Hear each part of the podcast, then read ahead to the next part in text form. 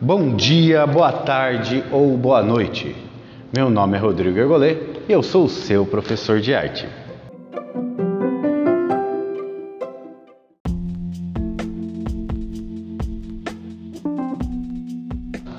Vamos lá, galera, vamos para o 3.2. 3 significa terceiro ano, 2 significa segunda aula. Mesma habilidade, esboçar projetos individuais ou colaborativos como condutores de espaço para apresentação do fazer artístico da comunidade escolar ou do seu entorno. Coloque isso aí no seu diário, né? Ah, professor, não quero escrever tudo isso. EM03AR01, tá? E a gente vai falar dos elementos que estruturam um projeto artístico, né? Então a primeira atividade lá no 3.1 já foi. Ah, professor, não lembro. Então volta lá e dá mais uma olhada porque você vai precisar. Ah, você não viu? Volta lá. Olha de novo, porque as aulas são uma sequência. Se você perder uma atividade, você vai ter um problema para encarar a próxima. Imagina que é uma escada. Se você não sobe um degrau, dificilmente você vai conseguir subir o segundo, a não ser que você tenha pernas muito grandes. É possível, mas é um muito mais difícil, tá? É, a gente viu como que se dá um processo de criação de um projeto artístico, é, de uma intervenção urbana especificamente né? E a gente imaginou também um outro processo. O nome disso é apreciação e contextualização. A gente viu obras e a gente pensou em como essas obras acontecem, como essas obras funcionam, tá? Uh, se eu gostaria de fazer uma dança com vocês, uma peça de teatro, uma música aqui presencialmente, tudo mais, mas se estamos à distância, nós vamos ter que fazer o jeito mais difícil, né? Então a gente vai trabalhar só com ideia sem esquecer que o foco do nosso trabalho é o desenvolvimento da habilidade esboçar projetos individuais ou colaborativos como condutores de espaço para apresentação do fazer artístico da comunidade escolar ou do seu entorno. Lembre-se, diário de vivências, importante fazer, ok? É avaliativo. Hoje a gente vai usar a imaginação, igual a gente fez na aula passada. Vamos imaginar como é que foi o projeto do Hoffman né? Mas a gente vai falar também com o nosso coração. A gente vai falar de coisas que nos tocam. Mas não me venham com discursos bobos, tipo Proerd, né? Proerd é o programa. Não, vamos, vamos falar, diga não as drogas, né? Não vamos falar essas coisas. Vamos falar. Se você for falar de droga, estuda real. Né? A questão da legalização da maconha, que se fala muito no mundo, já é legalizado em vários países, no Brasil não. Guerra contra as drogas, que produz gente, muita gente presa, que financia é, outros tipos de crime. Tem várias coisas para se estudar sobre isso. Se você for falar de sexualidade, fala com propriedade, com sobre o assunto, pesquise sobre o assunto. Se a sua sexualidade é uma questão para você, pesquise em você também, como você se sente com relação a isso. A gente não pode falar das coisas na superfície, quando a gente está falando em processo artístico. O que é falar na superfície? Né? Vou, vou, vou, dar um exemplo meu, que é mais fácil né, da gente falar da nossa vida. É, eu tenho uma peça de teatro que chama Cão. O Cão fala de relacionamentos, de relações humanas, de como as pessoas se relacionam amorosamente, principalmente amorosamente. Antes de fazer isso, eu li um livro do Zygmunt Bauman, que chama Amor Líquido, é um filósofo.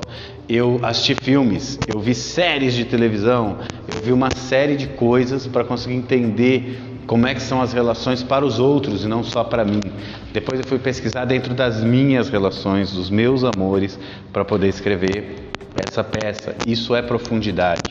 Superfície seria a relação. Vamos falar de um casal que namora.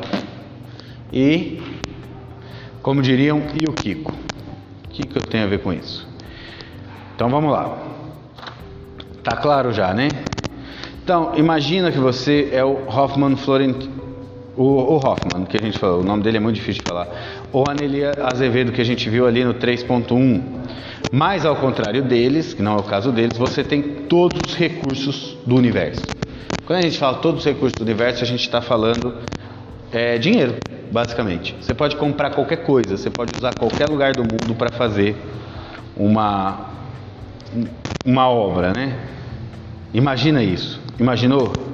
Agora escreve aí no diário o que você faria. Simples assim. E aí a gente vai para atividade de verdade, né? Você vai escrever um projeto, né? Você vai escrever para mim como é que você faria isso que você acabou de me dizer, contando tudo que você faria se você pudesse. Ah, e aí é, tem várias coisas que a gente vai ter que escrever, tá? A gente vai começar aí pelo conceito. Conceito é, é sobre o discurso, sobre o que você está falando, o que você está significando para as pessoas. Eu não gosto de usar a palavra mensagem, acho mensagem uma palavra fraca para falar disso. Não só eu acho, como um monte de gente, um monte de teórico, né? a gente está falando de discurso. Discurso é mais intenso. E a gente está falando de significação. Significação, dar significado para algo né, independente de qual seja esse algo. No caso do, da Nelly Azevedo, que a gente falou no 3.1, ela dá significado para a água no estado sólido. Olha que coisa, ela dá significado, significado profundo para a água no estado sólido, né? Então, conceito é basicamente isso, o tal do discurso. O que, que você quer falar, né? É aí que você vai falar sobre o que você sente, sobre a pesquisa que você fez, né? E e esse discurso, o jeito que você quer falar, é uma forma aberta que várias pessoas vão entender coisas diferentes do que você vê de acordo com a sua bagagem de vida, ou é uma forma totalitária? Totalitário significa que é um discurso direto ao ponto. Ó, isso aqui acabou. É, é isso, certo? Até aí tudo bem? Então isso é conceito. Então você vai escrever conceito, dois pontos, e aí você vai pá, falar um monte de coisa aí do conceito. Mais para frente a gente vai esmiuçar esse conceito. Lembra, falei que é uma sequência, né? Então você vai usar essa atividade para outra atividade. Então quanto mais detalhado você conseguir fazer todos os itens, melhor é para você.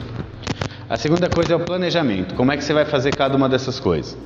Você vai começar fazendo uma pesquisa mais aprofundada? Aonde você vai pesquisar? Na internet, em sites, você vai entrevistar pessoas, você vai falar com as pessoas e você precisa comprar material. Que material? Onde que você vai comprar esse material? Ele é caro? Quanto que ele custa, né? Você tem todos os recursos do mundo, mas tem que saber quanto você vai gastar. Você vai contratar alguém para fazer alguma coisa? O, o Hoffman, ele a obra dele é um ursinho de pelúcia gigante. Ele fez sozinho o ursinho de pelúcia gigante? Não, ele contratou uma empresa para fazer o ursinho de pelúcia gigante dele. Então ele vai contratar alguém? Quem? Quando? Você vai fazer em algum lugar público? Que lugar é esse? Por que, que ele é legal? Porque às vezes o lugar fala com a obra de arte. Por exemplo, é, se eu for fazer uma peça, tem um grupo que fez isso, eu ia dar um exemplo fingindo que fui eu, mas tem um grupo que fez isso, chama Teatro da Vertigem. Eles fizeram uma peça chamada Apocalipse 1:11, que é um é um versículo da Bíblia, né? O Apocalipse 1:11 que fala que Deus é o gama, o alfa, o beta e também é o número de pessoas que morreram em um massacre do sistema penitenciário de São Paulo, chamado Massacre do Carandiru. Morreram 111 pessoas. Apocalipse 1, 11. 111 pessoas. E aí eles vão falar sobre o sistema prisional, eles fizeram uma pesquisa ampla sobre isso. E aonde eles vão apresentar essa peça? Eles vão apresentar no presídio do hipódromo. Acho que acho essa informação não é certeza, mas acho que em 1996 eles apresentam em um presídio que uma peça que se eles apresentassem em qualquer outro espaço, ela diria outras coisas. O espaço para eles é essencial. Para você na sua obra, o espaço é essencial? Depois execução, né? Legal. Planejei, pesquisei, fiz babá, bem detalhadinho. Agora execução que, que vai acontecer no dia em que eu montar a obra? Eu vou montar ele e vou embora, eu vou montar ele e acontece um, um flash mob, né, que entra um monte de gente cantando, dançando. O que, que vai acontecer nesse dia? Você tem todos os recursos do mundo. Né? Então descreva o que vai acontecer. E depois a conclusão, né? Depois de tudo feito, você vai desmontar essa obra, ela vai ficar lá para sempre. Você vai pegar a opinião de quem viu para sua obra ser melhor. Quais opiniões são essas? Se você vai pegar opiniões, você, como é que você vai pegar, captar essas opiniões? Você vai lá perguntar direto, vai contratar uma equipe de pesquisa, você vai fazer um formulário na internet. Como é que você vai fazer a captação dessas opiniões? Por exemplo, é, vai desmontar a obra como, quando, onde vai guardar isso tudo? Isso tudo é conclusão, tá? Tipo, a gente chama também de pós-produção, né? Na verdade, pós-produção é isso que eu estou falando. Conclusão é outra coisa. Conclusão é depois que o projeto está feito que você escreve, mas vamos, vamos ficar com o termo conclusão por enquanto. Lembre-se que a obra tem que ser igual à ideia que a gente viu da Nelly Azevedo e do Hoffman no episódio 3.1, ou na atividade 1. Uma intervenção urbana. Então solta a imaginação, pensa que você tem todo o dinheiro do mundo e não se esqueça, não, não se esqueça de fazer o seu diário de vivências. Um abraço e até a próxima.